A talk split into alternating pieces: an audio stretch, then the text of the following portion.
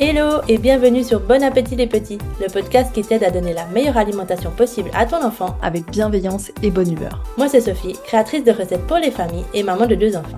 Et moi c'est Solène, diététicienne pédiatrique spécialisée en oralité alimentaire et maman d'une petite fille de 3 ans. Nous savons toutes les deux qu'entre l'alimentation idéale et la réalité des parents, il y a tout un monde. C'est pour cela que seul ou avec des invités, nous te donnerons nos meilleurs conseils, retours d'expérience et surtout une bonne dose de motivation. Pour que donner une alimentation saine et variée à ta famille ne soit plus un défi insurmontable, mais un voyage amusant, serein et gratifiant. Notre objectif à toutes les deux, des parents apaisés et des enfants qui grandissent en mangeant de tout avec plaisir et dans la bonne humeur. C'est parti pour l'épisode du jour. Bonne écoute à toi. Bonjour à tous et bienvenue dans un nouvel épisode de Bon Appétit les petits. On est trop contente de vous retrouver cette semaine et cette semaine je ne suis pas toute seule parce que je suis accompagnée de Solène qui est notre diététicienne spécialisée en pédiatrie pour euh, notre nouvelle série d'épisodes questions et réponses où je vais venir lui poser une des questions que les parents se posent le plus souvent et elle va nous répondre avec euh, tous les détails qu'elle va pouvoir nous donner depuis son point de vue professionnel. Bonjour Solène, comment vas-tu? Bonjour Sophie, ça va En forme et toi? Ça va bien, merci. Je suis contente de, pouvoir partager ce premier épisode avec toi. Alors euh, aujourd'hui, je vais te poser une question que beaucoup de parents se posent et qui revient très très souvent. C'est euh, quand on est dans le cas où c'est que notre enfant mange très bien à la crèche, à la cantine ou chez la nounou et pas trop trop bien à la maison. Qu'est-ce qu'on peut dire aux parents qui vivraient ça? Alors déjà qu'ils sont pas tout seuls à vivre ça parce que sincèrement moi c'est une des phrases que j'entends le plus en consultation vraiment. Euh, mon enfant il mange super bien avec la nounou, il mange super bien à la crèche et euh, ou avec les grands-parents et alors à la maison impossible. Et en fait la première chose c'est de se dire, moi je leur dis toujours, c'est très frustrant mais quelque part c'est rassurant. Ça veut dire que votre enfant il a les compétences pour manger, pour s'alimenter, il prend du plaisir à, manger avec ses petits copains, ses copines, ses grands-parents et quelque part c'est une bonne nouvelle.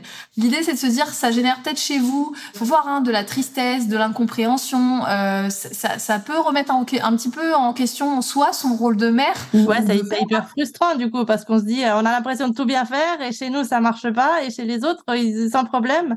Non, le, le cas des grands-parents qu'on les récupère le soir, ah oui, mais avec moi il a tout mangé.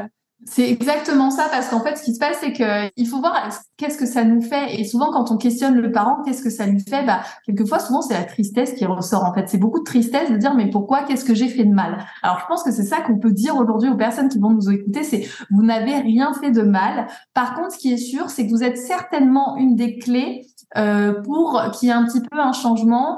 Et la posture parentale dans ces cas-là, quand ça se produit, est assez importante. Ok, parce que du coup, quand, quand ça arrive, quand on est dans ce cas-là, qu'est-ce qu'on peut faire, nous, à la maison, pour changer un peu la situation? Alors, l'idée, c'est vraiment de se dire, euh, nous, on va vraiment essayer d'aller voir en posant des questions, comment est l'environnement de repas à la maison? Déjà, de se dire, est-ce que l'environnement de repas à la maison est serein? Est-ce que votre enfant, avant de passer à table, il est calme ou pas? Ou si vraiment il y a des grandes crises, des grandes colères, euh, des grandes tempêtes émotionnelles? Ça, c'est vraiment un des premiers des premières choses. Après, il y a des enfants, quelquefois, qui viennent à table avec plaisir, qui s'assoient, qui ont plaisir à être à table avec la famille, mais qui pour autant euh, ne, vont, ne vont pas du tout manger les brocolis. Vous voyez, il y a déjà ces deux premiers cas de figure. C'est se dire, est-ce que au moment du passage à table, il y a un changement de comportement euh, chez l'enfant ou pas? Voilà, ça c'est un des premiers axes qu'on peut creuser. Après, si l'enfant vient à table et que vraiment euh, il ne découvre pas, euh, moi je dis toujours, il y a mille façons de découvrir les aliments et on peut faire plein de choses. Il faut faire aussi attention à quelque chose, c'est à la pression quelque part qu'on peut mettre un peu sur l'enfant sans forcément s'en rendre compte. Ça peut être une pression positive ou négative et on s'en rend pas forcément compte, mais on peut mettre un petit peu la pression à son enfant sur ce temps de repas sur lequel, quelquefois, en tant que parent, on a énormément, énormément d'exigences. Ok. Du, coup, euh, concrètement, comment est-ce qu'on met la pression, nous, sans, sans s'en rendre compte en tant que parent? En fait, alors il y a la pression un peu de positive, c'est-à-dire que euh, on peut on peut sans vouloir, hein, c'est jamais fait euh, intentionnellement, mais dire euh, bah tu as fini ton assiette, t'es un gentil garçon. Bah non, c'est pas parce qu'on finit son assiette qu'on est un gentil garçon. Vous voyez, il y a, y a ce lien-là. Et puis quelquefois après, il peut y avoir une pression un peu plus négative où on va faire énormément de commentaires à l'enfant finis ton assiette, euh, tiens-toi bien, prends bien ta cuillère, fais attention, ou quelquefois, bah, si tu manges ça, tu auras ça. Et tout ça, ça crée une forme de pression. Et les enfants, euh, les jeunes enfants, et certains plus que d'autres, peuvent être très sensibles à leur environnement et à cette pression-là. Et du coup, y réagir euh, quelquefois bah, en, en arrêtant, entre guillemets, euh, la découverte, en arrêtant de manger. c'est un peu toujours l'image, dit que plus vous allez tirer sur la corde, et plus l'enfant, il peut tirer sur la corde de l'autre côté. À partir du moment où vous lâchez la corde, eh ben, il y a des choses qui peuvent se produire parce que on peut très bien, c'est pas une situation figée, on peut très bien réussir à améliorer cette situation. Alors, je vous dis pas que chez vous, votre enfant, il se délectera de choux de Bruxelles, pas forcément. Il y aura toujours une différence peut-être entre euh, entre l'extérieur et avec euh, papa maman. C'est possible, mais en tout cas, on peut faire en sorte à ce, que les repas à la maison avec vous se passent sereinement parce que c'est ça vraiment qu'on veut que l'expérience du repas et du, du soir ou du midi soit la plus positive et la plus joyeuse que possible en fait, que tout le monde y prenne du plaisir. Ok. Du coup, l'idée, c'est un petit peu euh, ben, de se mordre la langue quand ces commentaires-là euh, nous viennent en tête, non? Parce que on passe nos repas à commenter euh, ce que l'enfant mange ou ne mange pas. Oui. de regarder ailleurs. Et est-ce qu'il y a d'autres choses qu'on peut faire pour essayer de relâcher la pression, pour essayer peut-être dans le cas des familles où ça se passe pas bien, comme tu le disais tout à l'heure, des enfants qui arrivent angoissés à table, une manière de remettre les choses à zéro, de, de repartir d'un bon pied pour que les repas soient, soient amusants et agréables pour tout le monde? Il y, alors la première chose, quand vraiment la situation de repas est devenue une situation très très tendue, on peut parler d'une espèce de remise à zéro où en fait, avant même de s'attaquer aux brocolis, aux choux-fleurs et aux carottes, on va déjà s'attaquer au fait que l'enfant, il ait de nouveau du plaisir à venir à table. Donc, on va, pendant un temps, c'est possible de proposer des aliments que l'enfant apprécie et on va plus travailler sur l'ambiance du repas, de remettre une ambiance de confiance, une ambiance positive, une ambiance ludique, quelquefois, autour du repas.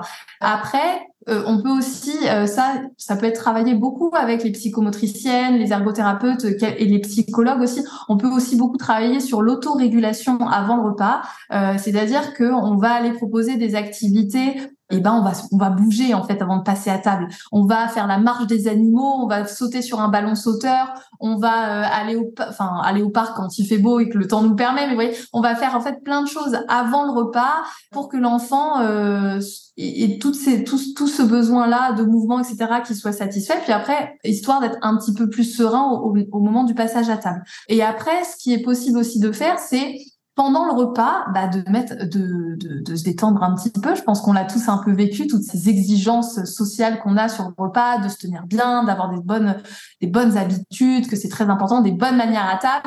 Et euh, on peut très bien euh, en faire quelque chose de ludique.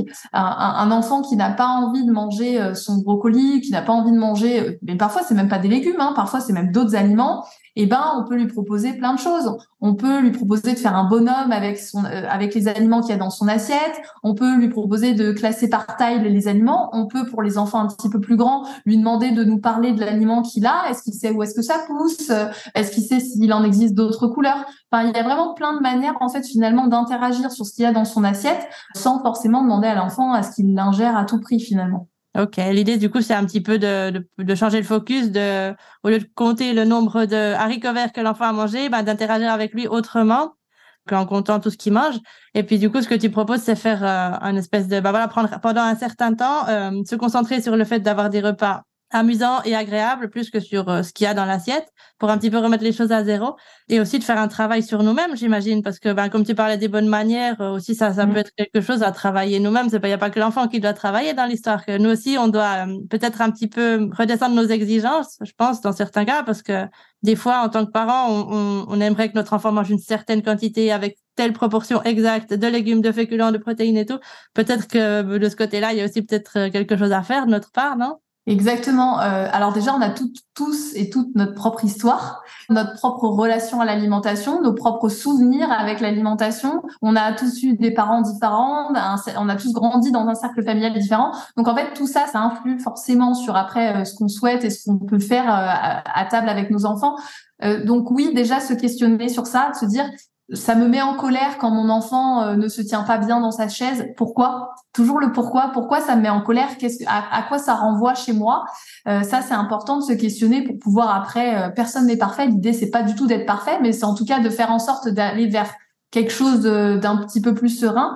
Donc déjà, en s'interrogeant sur soi-même, je dis toujours euh, aux parents, vous pouvez pas accompagner euh, votre euh, enfant sur un chemin que vous n'avez pas vous-même parcouru. Mhm. Et c'est vrai que ça, c'est important de le faire aussi en tant que parent. Et après, c'est, il faut savoir, on peut pendant un temps adapter un petit peu ses exigences. En consultation, quand les parents viennent, ils ont souvent une demande qui peut être assez large. je veux que les repas se passent mieux par exemple. Quelquefois, c'est ça. Mais ça veut dire quoi, des repas qui se passent mieux? Pour certains parents, ça va être que l'enfant reste cinq minutes assis. Pour d'autres, ça va être que l'enfant, il goûte au moins un petit morceau. Pour d'autres, enfin, ça peut être qu'il tienne bien sa fourchette. Enfin, ça peut être mille choses, en fait. Et mhm. donc, dans ce cas-là, le plus important, c'est de se dire sur quoi, qu'est-ce qui fait pour vous en tant que parent que vous vivriez mieux le repas. Sur quoi on peut commencer à travailler avec l'enfant et avec vous aussi, ça c'est important. C'est c'est le parent plus l'enfant ou les parents plus l'enfant. Et sur quoi on commence à travailler? On se fixe un objectif très concret. Ça peut être, on essaye, on motive l'enfant, on trouve des outils. Hein. Attention, on fait ça dans la bonne humeur et avec le maximum de, choses positives et ludiques, pardon. Bah, c'est de faire en sorte que son enfant, par exemple, passe reste cinq minutes à table. Ok, on va faire ça donc on se fixe ce petit objectif-là, on fixe ce petit objectif à l'enfant, on trouve tous les outils pour faire en sorte de motiver l'enfant. Le parent aussi, ça c'est ce que tu, c'est ce que tu disais tout à l'heure, c'est-à-dire que le parent, il a son contrat aussi de son côté, donc il va essayer de faire moins de commentaires, se mordre un peu la langue quelquefois. Et euh, avec tout ça, euh, voilà, des objectifs qui soient finalement atteignables, mesurables euh, et surtout très importants qui mettent au début l'enfant en position de réussite. On peut pas euh, mener tous les combats tous les combats en même temps, toutes les batailles en même temps, c'est impossible. Vous n'allez pas pouvoir tout gérer à la fois. Il y avait une étude qui, qui nous disait qu'on faisait sur un temps de repas 48 commentaires. C'est énorme, 48 commentaires, sachant qu'un repas dure en moyenne 20 minutes, ça fait presque un commentaire toutes les 30 secondes. Donc par exemple, si, si toi et moi là on mange ensemble demain et que je te fais un commentaire toutes, toutes les 30 secondes, je pense que tu vas tu viendras plus jamais manger avec moi. Tu risques de prendre un plat de purée dans la tête. Tu avais fait un réel où c'est que tu montrais euh, comment vivait un enfant, euh, où c'est qu'on lui, on lui fait des commentaires, on lui remet sa fourchette, on le nettoie? C'est angoissant au final. Exactement. Et en fait, c'est pour ça que euh, il faut aussi, en tant que parent, travailler sur soi. Il faut choisir ses batailles, fixer un objectif. Et, et souvent, il faut qu'on trouve le point sensible. Et dans chaque famille, c'est différent. Euh, en fait, il faut. L'idée, c'est que tout le monde soit le plus serein possible. Et forcément, pour que l'enfant soit serein, on peut travailler avec l'enfant sur l'autorégulation, ce qu'on s'est dit tout à l'heure, sur plein de choses. Mais on, il faut aussi que le parent soit serein. Comment on fait en sorte que le parent soit serein? Bah voilà, peut-être que toi, ce qui t'agace toi, c'est pas ce qui va m'agacer moi. Et donc, du coup, et on va trouver un objectif, quelque chose de très concret. Et en fait, on va travailler dessus pour faire en sorte que ça se mieux.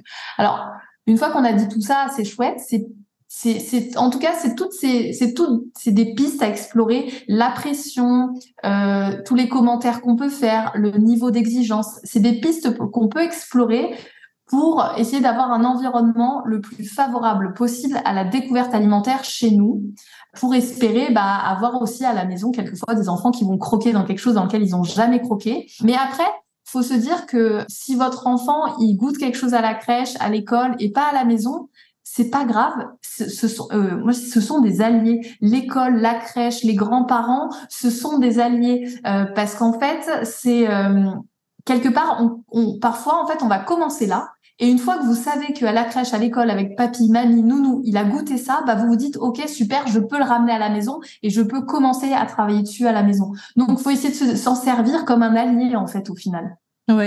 Oui, bah justement, ça revient, ça touche quelque chose que j'ai appris avec toi récemment. En fait, c'est le fait que bah, justement cette frustration de mon enfant à manger de la carotte à l'école alors que la maison c'est beurre qu'il y touche même pas. En fait, on peut en faire un allié, comme tu dis, et, et commencer par là et se dire, ok, il l'a accepté à l'école, on va travailler là-dessus. Et puis ça, c'est un autre point que, que vraiment j'ai appris avec toi aussi récemment, c'est le fait de, de faire les choses une à la fois, de pas essayer de passer de, par exemple, zéro légumes à introduire tous les légumes en même temps, mais en fait, on en choisit un. Par exemple, celui qui a été goûté à l'école. Et petit à petit, on travaille dessus jusqu'à ce qu'il soit accepté, non? En fait, c'est exactement ça. C'est euh, de se dire que ok, il a goûté la, carotte à l'école. Bon, bah on se dit super. Ça veut dire que cet aliment-là, euh, il y a quelque chose qui que ça va. En fait, c'est passé. L'apparence lui a plu, la texture, ça a été ok. Donc bah du coup, on le ramène à la maison. Alors, sincèrement, euh, souvent, ce qui se passe, c'est que les parents se disent allez super. Bah je vais faire la même recette qu'à l'école et je vais servir un plat entier de carottes, pareil qu'à l'école. Là, en général, c'est voilà. c'est pouf, pouf, pouf. Et ben non, ça marche pas du tout. Et l'enfant, il y a des enfants qui le disent et moi, je l'entends. Mais non, c'est pas les mêmes qu'à l'école. J'ai même des parents, euh, pour te dire quelquefois, qui vont jusqu'à demander à l'école une petite quantité pour le servir à la maison et ça ne marche quand même pas. Mais parce qu'on, ce qu'on oublie aussi, c'est que le repas, c'est pas qu'une question de ce qu'on a dans l'assiette. Et c'est pour ça qu'on parlait de pression. C'est une question d'environnement. C'est vraiment une question de ça. Et ça joue énormément sur nos jeunes enfants. Quand il fait super froid l'hiver, là, vous n'avez pas envie de vous manger une petite salade de tomates mozza. Enfin, peut-être, mais vous voyez, voilà, tu vois l'idée, tu as plus envie de la bonne raclette. Et eh ben, ça veut dire que ton environnement a forcément un rôle, joue, impact sur ce que tu as envie de manger. Donc, pour ton enfant, manger des carottes avec les copains à la cantine, ça n'a rien à voir avec manger des carottes à la maison avec papa maman. C'est pas du tout la même expérience pour lui.